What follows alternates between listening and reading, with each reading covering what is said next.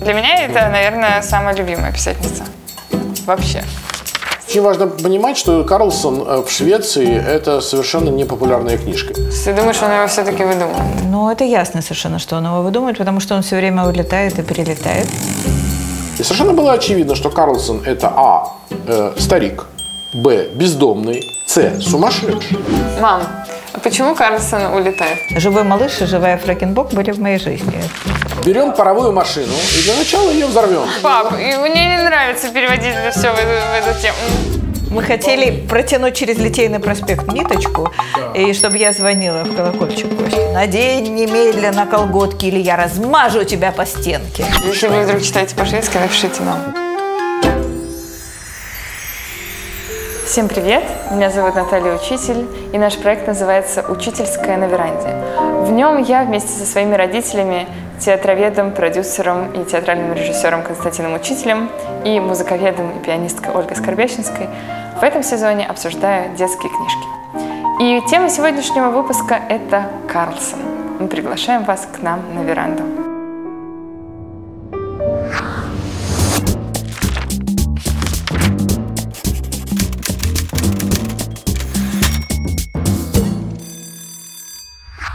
Мы сегодня об- обещали обсудить Карлсона. Давайте, я, знаете, с чего предлагаю начать? Вообще, давайте чуть-чуть про Астрид Линдгрен. М, Для меня это, наверное, самая любимая писательница. Вообще.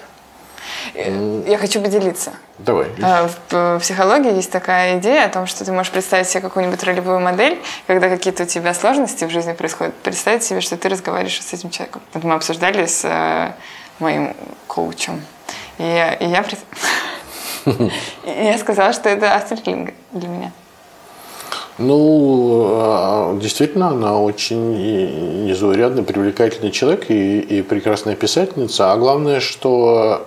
Ну, вот есть случаи, когда, например, тебе книжка очень нравится, а автор не очень Ну да. симпатичен. Или наоборот, автор очень симпатичен, но книжка, в общем-то, так себе. Да. Ну не, ну, не то чтобы так себе, но не станешь ты ее 10 раз перечитывать. А здесь как раз какое-то совпадение. Ну и потом надо учесть, что это все-таки наша современница. Она относительно недавно умерла. У нас есть ощущение, что она вот где-то здесь э, рядом в историческом пространстве. Да.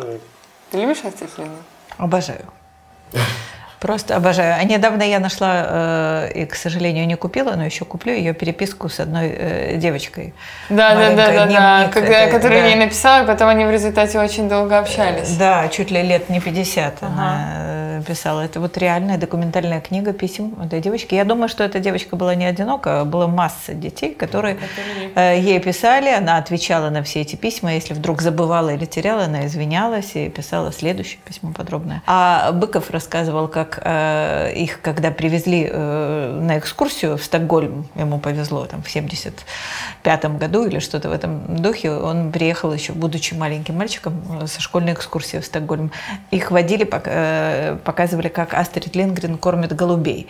Но И она, вообще жила совершенно не замечательно. закрытой жизнью. Она, Да, она кормила города. голубей, потом вдруг она так хлопнула, чтобы они все разлетелись, и побежала на них, так, значит, Как ребенок. э, как ребенок, да. И они поняли, что вот это действительно, эта старушка действительно Астрид Ну, Лингрен. Было нам очень сложно выбрать, э, про какую книжку говорить, потому что на самом деле они все там. Я обожаю, где у нас там был? Эмиль из Лёниберги.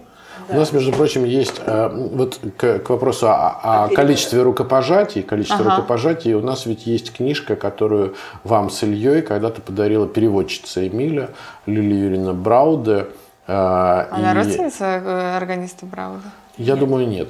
А он Браудо, она Брауде. А. Ну вот а, мы с ней как-то встречались, и, и она подписала, я очень хорошо помню, Илюши и Наташи для чтения и развлечения. Вот изумительно изданный Эмиль. И Эмиль, э, наверное, больше всех похож. Это, ну, в значительной степени это альтер эго. Это про нее книжка. Ну, да. Мне кажется, каждая книжка, она все-таки в ней заложена. Да, конечно, как, как вообще любой большой писатель, э, очень многое от нее в Пеппи, очень многое от нее и, и в «Малыше», и в «Карлсоне». И Ну, даже в Фрэкенбок, я думаю. и очевидно, что это Фрэкенбок, да. Есть какие-то книжки менее известные, но я помню, что вот Мио, мой Мио, его очень просто душит. У душещипательная. ужасно душещипательная книжка. Вообще, А Ронья, дочка разбойника, да. Да, да, Ронья тоже прекрасная. Но они очень разные, и надо сказать, что Карлсон, он ведь занимает какое-то совершенно особое место во всей этой истории. Ты сказал переводчица. Вот мне кажется, надо про Карлсона начать с переводчицы. Вообще эм, роль переводчика в, в- вот в этом деле, поскольку мы читаем все на, на русском языке, да, и очень мало что читали на каких-то иностранных языках, э, ну, конечно, Тем мы, мы шведском. Имеем дело с произведением в значительной степени переводчика. И это перевод э, Лилианы Лунгиной, Он ну, совершенно покоряющий, ужасно смешной. Говорят, что ее муж, э, сценарист э, Да, Симон да. Теодорович Лунгин, что он придумал все эти, все эти карлсоновские гей-гоп, э, э, Сейчас. пустяки дела житейское. И вот это все, на самом деле, все это отсутствует в оригинале, как говорят люди, которые читают по-шведски, но мы-то по-шведски не Если вы читаем. вдруг читаете по-шведски, напишите нам. Потом очень интересно, что я помню, что э, есть такой анекдот очень, очень забавный про то, что Лунгина э, была достаточно плохо знакома с, с реалиями э, современного ей Стокгольма. И там смешная история про то, что она спрашивает студентов Лунгина, А, а что что такое? такое, что такое гамбургер. Да, да, да, да. Вот, герой ест гамбургер. Вот, они говорят, наверное, это одежда. Да, вот, да, а- да. а она- Не-не-не, там что-то было. э, что, Взял гамбургер, а потом перебросил его через плечо, и она э, да, где-то в пе- пере- а- Пе- а, а- пере- перекинул. а- Она пишет, что да. перебросил ее через руку. Она Потому думала, что это что-то вроде Макинтоша. А А, потом... она возвращается и говорит, ребята, он его съел. Это вот очень характерно э, это мы говорим о том, насколько мы были все-таки за железным занавесом. Ну, ну, я удивлен, что Быкова э, в детстве повезли в Стокгольм, потому что советского школьника, ну, максимум э, могли повезти куда-нибудь в Варну, да, в соцлагерь и там в какую-нибудь Болгарию, да, прекрасную Ну, давайте страну. в эту тему Но- не да. нет, это очень важно, что когда мы читали э, вот эти книжки, то для нас открывался какой-то неведомый мир. Ну, конечно. Э, и в этом смысле, м, конечно, это очень... как сказать, Наше путешествие э, в другую страну. это- да, это, это, это, более, это даже более яркое путешествие, чем те путешествия, Чем которые реально. мы потом совершали. Да. Потому что вот э, мир Ва- Ва- Вазастана или Вазастана э, для нас вот в журнале «Пионер» Это район, да, где они Это живут? район, где они да. все живут, и Линдгрен, и Малыш, и Карлсон. Э, в самом бы- обычном доме. э, На самой обычной на самой улице. обычной улице. Вот. И мы, конечно, когда приехали в Стокгольм, ты этого не помнишь, ты нормально. Я хорошо помню, что мы... И мы Да. побежали первым побежали делом первым туда. делом смотреть Да. на этот дом. Да? Это замечательный такой дом, как у нас на Московском проспекте. Ну да, такой, э, такой какой-то вы- вы- высокий, ну, отчасти конструктивистский такой. Вот. Ну, в общем-то, действительно ничего, в общем, ничего особенного. Вот. То, что нам мнилось, да, то, что нам... э, Ну, это, это, это ведь вполне естественно. Это вообще отдельная тема, насколько интересно чтение работает вообще с человеком. С потому что чтение работает с да. воображением и фантазией. А, э, например, когда ты смотришь кино, то тебе образы преподносятся уже в каком-то готовом виде. Наверное, мы об этом поговорим, когда, когда будем говорить о Гарри Поттере. Да. Мам, ну скажи, э, для э, тебя про что эта книжка? А, Это книжка про, э, ну это ясно совершенно, про одинокого ребенка, который выдумывает себе друга.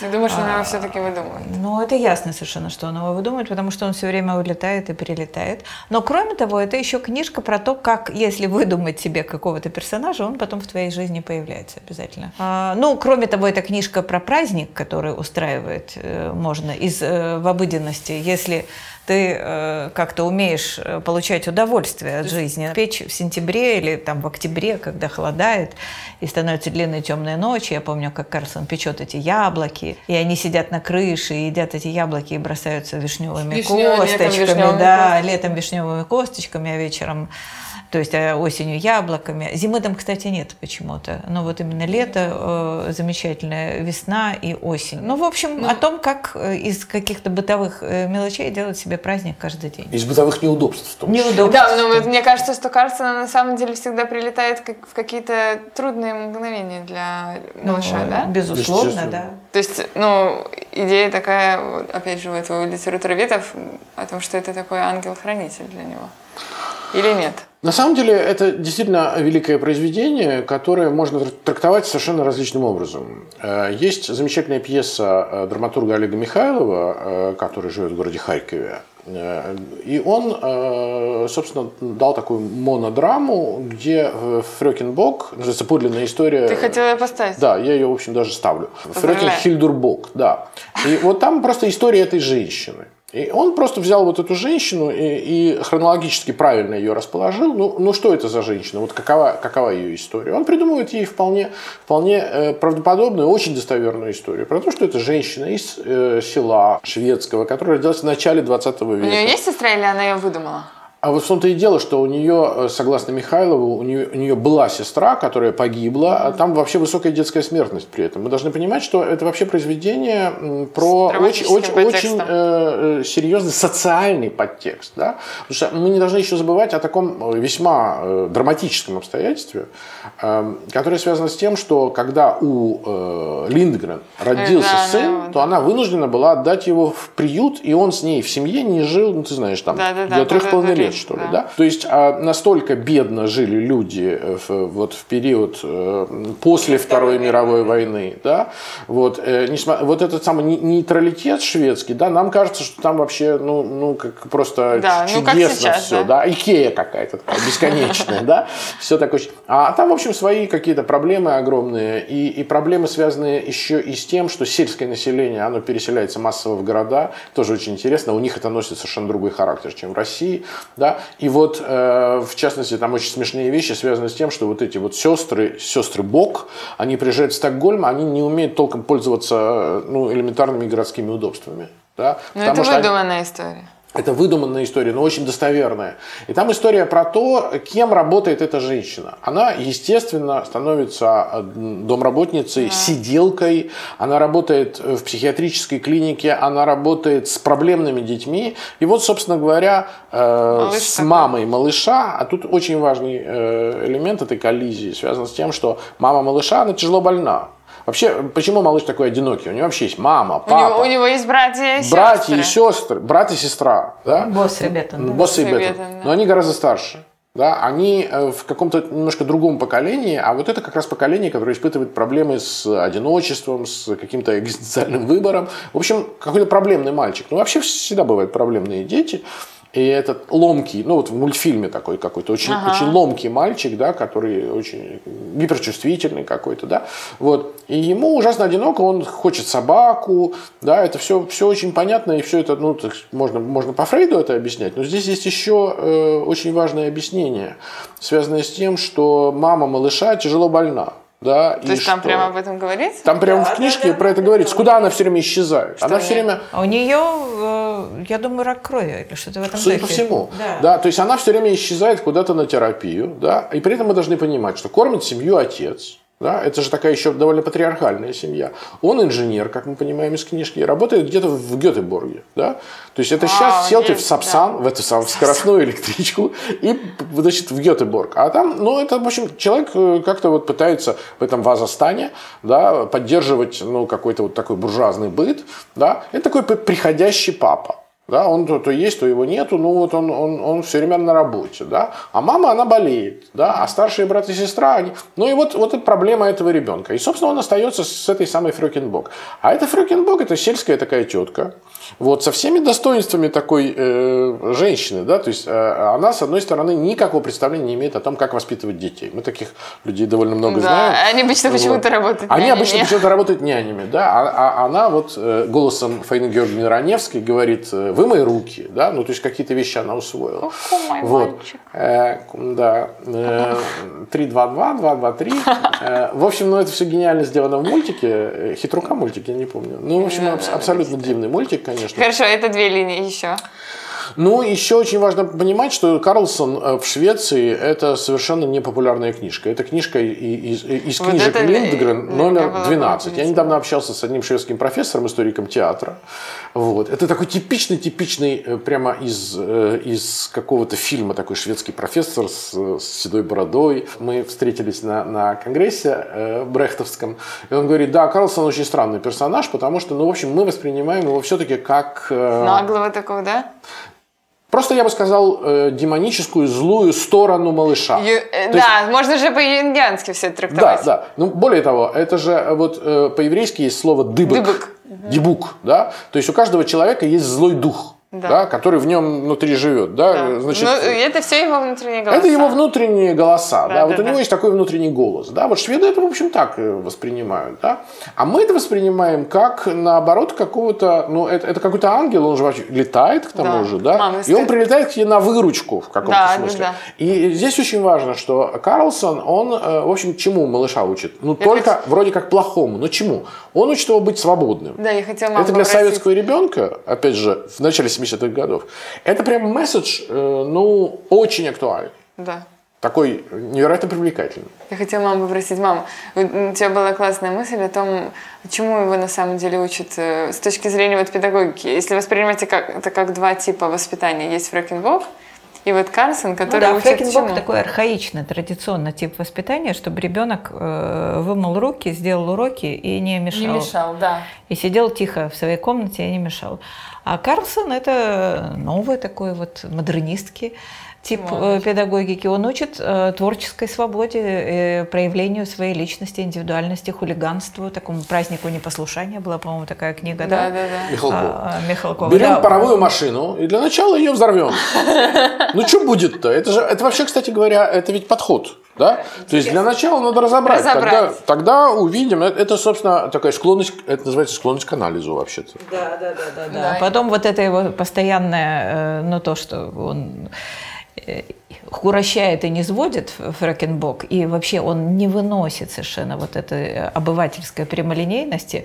А, Замечательная фраза, которую он говорит, помните, там во второй книге появляется дядя Юлиус. Да, да, да. Да, и, значит, он еще хуже, чем Еще хуже, чем. Да.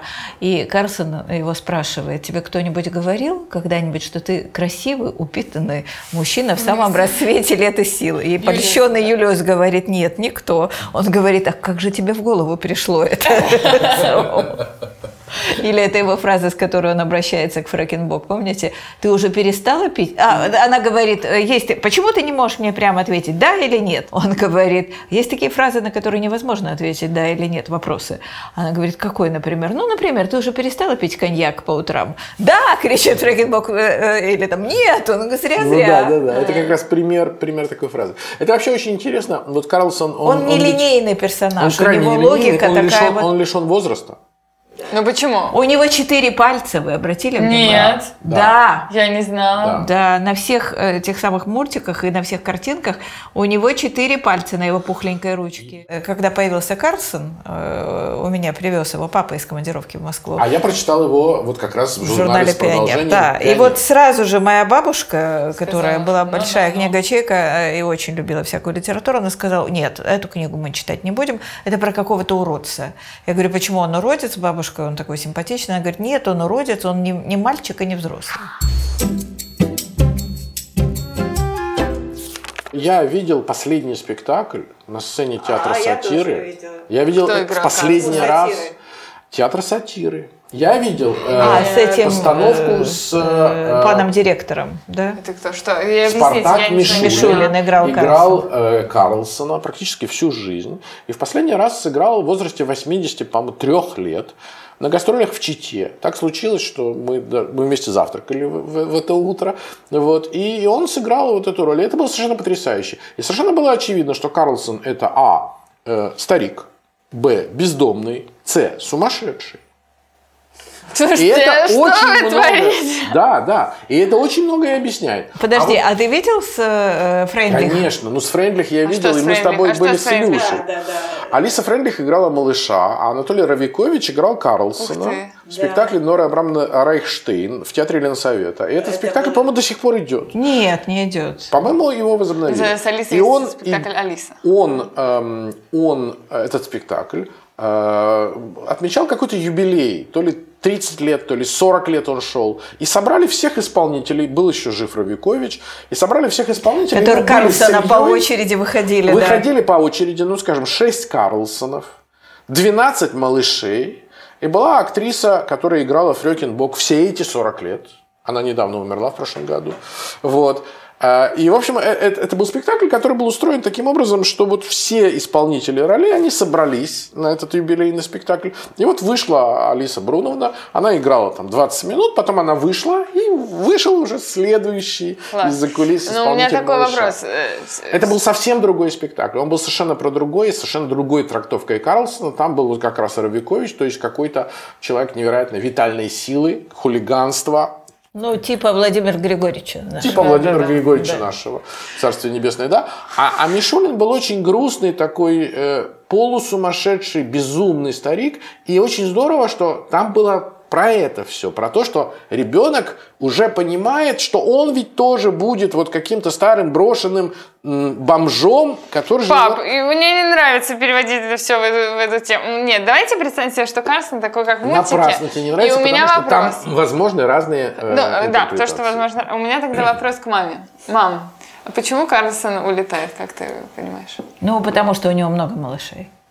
То есть он как Мэри Поппинс. Ну, примерно, да. Он, так сказать, как у нас кот Айзек, помнишь, который был э, у нас Айзеком, а Васькой э, в другом соседнем доме, в соседнем доме. Куда Но он ведь это, приходил. это же безумно грустно. Вообще, мне кажется, это очень грустная книжка. Я всегда, Ну, когда... что-то грустное. Я всегда, когда читала, вот мы будем с вами в следующий раз про Алису в стране чудес говорить, там сама ситуация выглядит очень драматично, но воспринимается это все очень легко. Здесь вроде как они все время как-то веселятся, какие-то приключения, они сидят там на крыше, плюются косточками, привидения, все такое. Но вот это вот ощущение какой-то тоски внутри. Все творчество Лингрен проникнуто тоской, ностальгией, и вместе с тем, вообще это очень шведский автор. Мне кажется, она в этом смысле продолжает, ну там, я не знаю, Ипсена. Стринберга. А, Ипсен швед? Ипсен норвежец. Простите. А, Стринберга, извините. Вот. а, Это все невероятно ностальгично, тоскливо, и вместе с тем вообще вот у северных народов есть вот этот вот культ, ну, когда зима идет, например, вот как у нас там 8-9 месяцев, то лето э, воспринимается гораздо более остро.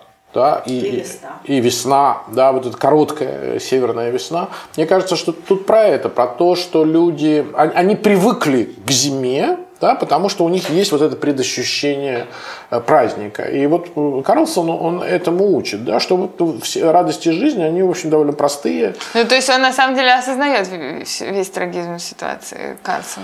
Э, Трагизм, ну, он заключен просто в том, что жизнь человека, она так устроена. Нет, нет, ну что жизнь у них достаточно сложная у этих людей. Ну, э, я не знаю, он не такой, знаешь, психолог, э, который переходит к проблемному ребенку и начинает с ним работать. Этого у него нет. Он просто сам так живет. Он сам. Вот, кстати, вопрос: родители Карлсона у него есть? Помните? А у Карлсона? У него У бабушка, Карлсона. помнишь, У него- которая у ему него говорит, переодень носочки. Да. Карлсончик, да. Карлсончик, да. переодень носочки, С он переодевается на одной ноги другую, на другую, да. потому что у него, видимо, второй пары-то нету. Да, и у него есть мама мумия и папа гном. Помните? Да, да, да. Но это он фантазирует. Мне кажется, что тут еще есть очень важный момент. Дело в том, что все это тесно связано еще с э, развитием телевидения О, и с телевизионными образами, которые в 50-х, 60-х Я помню, годах. как он листает и потом смущается, когда... Да, да, да. Но вообще вот это, это же, ну вот мы, мы, мы с этим столкнулись там в 90-х, 2000-х годах, да, когда вот население массово сталкивается с новым, с новым эм, эм, телевизионным миром, да, с вот этим виртуальным миром. Ну как вообще на людей влияют, я не знаю, там ток-шоу, например, реалити-шоу. Они, в общем, немножко сходят с ума. И вот э, и Фрекенбок, и Карлсон, они вот под воздействием... э, И Карлсон? Конечно. Карлсон к этому просто никак не адаптирован. Он, э, мне кажется, что вот эта вся игра в привидении, это же откуда? Это из триллеров. Ну, а я думала, что игра в привидение, это он его как-то знакомит со своими страхами и показывает, что они на самом деле не такие страшные. Это он разоблачает Да, страхи, да. которые возникают под воздействием Ну, телевизионного ну, или фильма, вообще, телевизионной Или передачи. вообще, что вот на самом деле тебе кажется, что что-то очень страшное, это привидение, а на самом деле там... А на самом деле это просто... Или там какие-нибудь воры, они- как их там звали, я не помню. А помните, как он украл зубы у дяди Юлиуса? И, Да, да, И да. сделал их э, в при- э, привидение, вставил, Ага. э, щелкать зубами. Ну, Ну, мне кажется совершенно очевидным, что э, малыш на самом деле побаивается вот этих и, и триллеров, и, Ну да, и да. э, детективов, между прочим, да. да, Филли Рули, да? Да, да, это, это же откуда берутся эти воришки, да, это, это из детектива, да, а он очень всерьез это воспринимает, а Карлсон как раз э, разоблачает всю эту магию. А, а почему Фрэкенбок увидит Карлсона?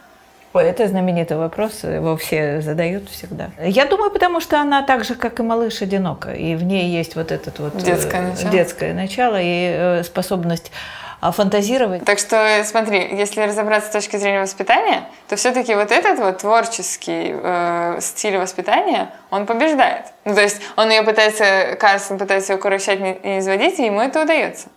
Ну, конечно. Он, курощая ее, он ее в себя влюбляет, очевидно. И очень характерно, что она тот человек, который видит Карлсона. Ну, родители То есть ведь родители один- никогда а, нет, не- не... Не, не, не, они в один момент видят Карлсона, по-моему. Да, Да? да, да, там Но, приходит. но, но они с ним не Да. коммуницируют так. Но она с ним начинает прямо как-то развлекаться, и, и ей кажется, что она сошла с ума, но ей это очень нравится. Она поддерживает эту игру, значит, не, она обнаруживает в себе такую способность. Это очень важная способность вообще человека. Мам, расскажи нам свою историю про Карлсона. Про Карлсона? Ну, про живого А, что- Карлсона. Ну да, живой Карлсон. Вот живой малыш и живая Фрэкенбок были в моей жизни. Это совершенно точно. Сначала я прочла книгу, а потом я познакомилась с такой замечательной, удивительной семьей, которая... э, Я думаю, таких семей было очень много на самом деле.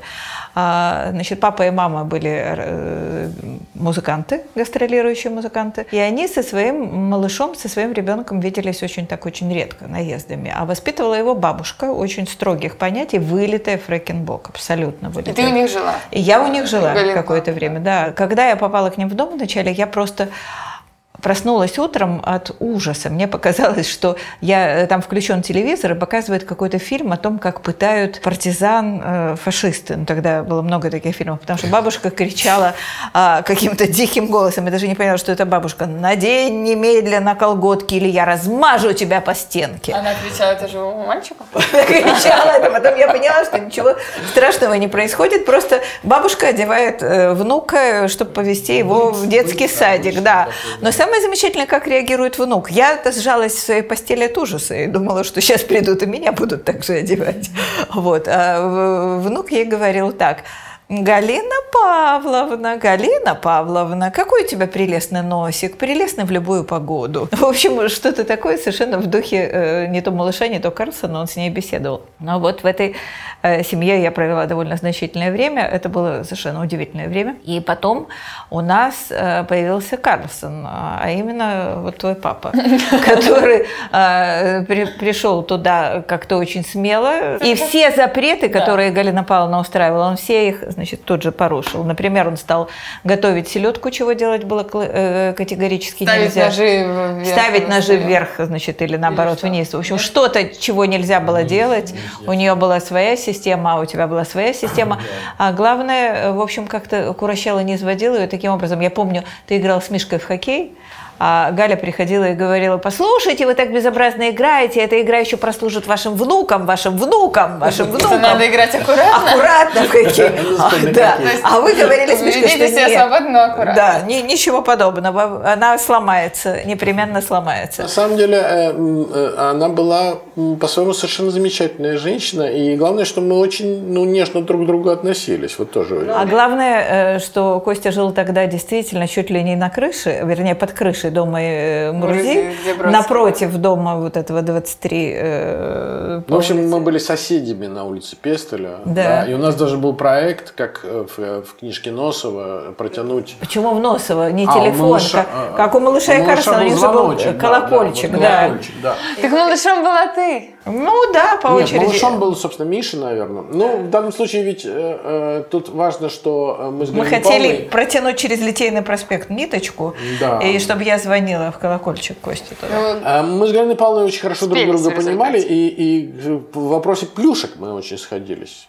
То есть, знаете, вот, э, вы, наверное, уже Сырнички забыли. она делала. Сырнички, да. Вот обязательно ты приходишь, а Галина Павловна э, говорит, садись. То есть, она не спрашивает, там, хочешь ли ты кушать, или там, она говорит, садись.